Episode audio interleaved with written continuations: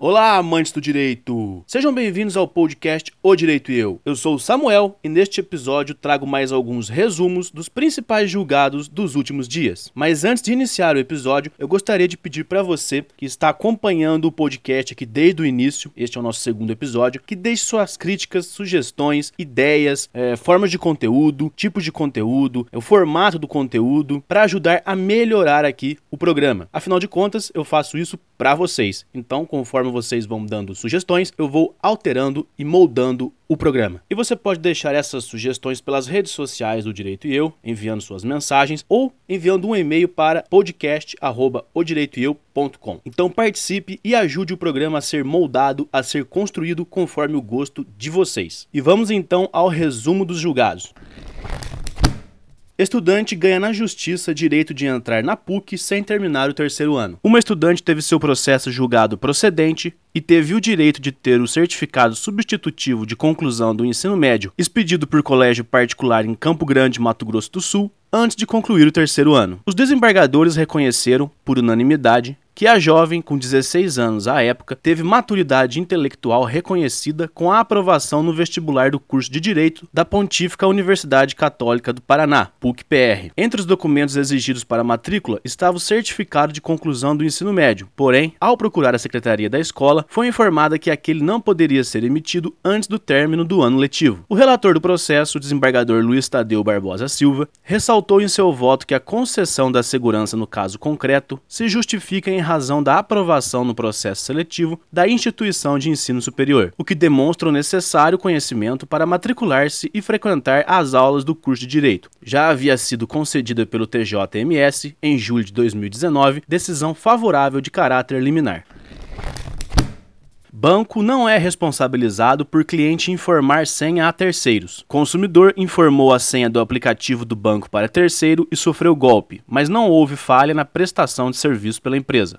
Os juízes da segunda turma recursal dos juizados especiais da comarca de Rio Branco mantiveram sentença e não responsabilizaram uma instituição bancária pelo cliente ter informado a senha de acesso à sua conta online a terceiros, uma vez que a empresa comprovou que houve culpa exclusiva da vítima com a situação. O consumidor solicitou a declaração de inexistência de débito feito sem o seu conhecimento e que a instituição financeira fosse condenada a pagar pelos danos morais sofridos. No entanto, o juiz do primeiro grau negou os pedidos pedidos do autor, que recorreu, argumentando que houve falha na prestação do serviço, uma vez que o banco permitiu o acesso de terceiro ao seu cartão. Na turma recursal, a improcedência dos pedidos foi mantida, conforme escreveu a relatora do caso, a juíza de direito Luana Campos, abre aspas. Extrai do depoimento pessoal do recorrente que o mesmo recebeu um telefonema de uma pessoa que se identificou como empregado do reclamado, inclusive lhe forneceu alguns dados pessoais seus, motivo pelo qual forneceu a essa pessoa a senha do aplicativo gerado em seu celular. Fecha aspas. A magistrada reconheceu que o dano foi causado por outra pessoa, sem a responsabilidade da empresa, mas com a contribuição do autor. Abre aspas. O dano foi gerado por fato imputado inteiramente a terceiro, com a contribuição do recorrente, visto que forneceu ao terceiro a senha de acesso ao seu aplicativo bancário. Fecha aspas iFood é responsabilizado pela justiça por furto praticado por entregador do aplicativo. O juiz André Augusto Salvador Bezerra, da 42ª Vara Civil de São Paulo, condenou o iFood, que é um aplicativo de delivery, e um restaurante a indenizarem um condomínio por furto ocorrido em suas dependências. A indenização foi fixada em R$ 1.700 por danos materiais sofridos. Uma pessoa que trabalhava no condomínio solicitou uma refeição ao restaurante por meio do aplicativo e o entregador do serviço digital, após entrar no no condomínio, efetuou o furto de um capacete de motociclista, segundo consta no processo. Abre aspas. Não pode o Estado juiz acolher uma tese jurídica que coloca uma empresa em situação que poderia ser definida como a melhor dos mundos, não se responsabilizar perante seus entregadores que cumprem corretamente suas funções em condições urbanas adversas, sob jornada de trabalho ilimitadas e desprovidos de qualquer seguro empregatício contra infortúnios e, da mesma maneira, não se responsabilizar pelos atos de eventuais entregadores que não cumprem suas funções, causando danos a terceiros, como sucedido com a autora, fecha aspas. Escreveu o juiz em sua sentença que entendeu ser a responsabilidade do empregador sobre seus empregados perfeitamente aplicável ao caso. A tese de que o iFood é mera intermediadora e não mantém nenhuma relação empregatícia com os entregadores foi afastada pelo juiz, que ressaltou ainda que o restaurante deve arcar solidariamente com a indenização. Cabe recurso da decisão.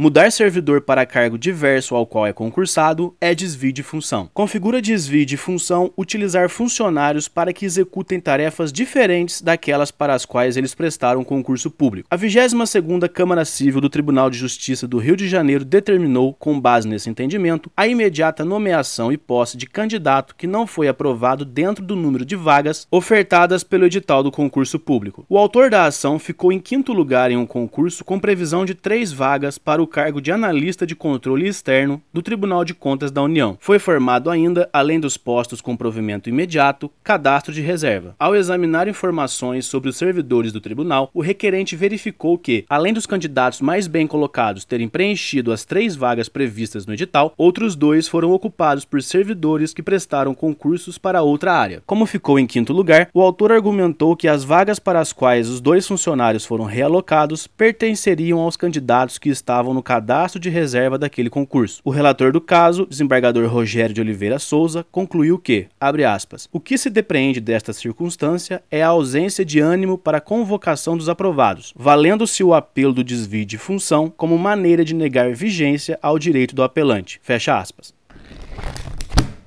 Justiça rejeita pedido de indenização por queda de árvore sobre carro. O juiz Nicola Frascati Júnior, da segunda vara da Fazenda Pública de Maringá, Paraná, negou o pedido de indenização feito por uma mulher que teve o carro destruído após ser atingido por uma árvore sadia que caiu durante um temporal em dezembro de 2016. De acordo com o magistrado, abre aspas, embora caiba ao município realizar a inspeção nas árvores públicas, remanesce claro nos autos que, à época em que ocorrera a queda da árvore, a região região de Maringá experimentou forte chuva, o que seguramente pode ter sido a causa efetiva de seu tombamento. Fecha aspas. No dia do fato, houve uma tempestade na cidade que registrou ventos de 85 km por hora, com queda de 40 árvores, segundo a Defesa Civil e o Instituto Nacional de Meteorologia. A autora alegou que a árvore estava com as raízes doentes, mas não anexou fotos ou laudos no processo. A prefeitura informou que um laudo de um servidor atestava que a árvore não estava comprometida.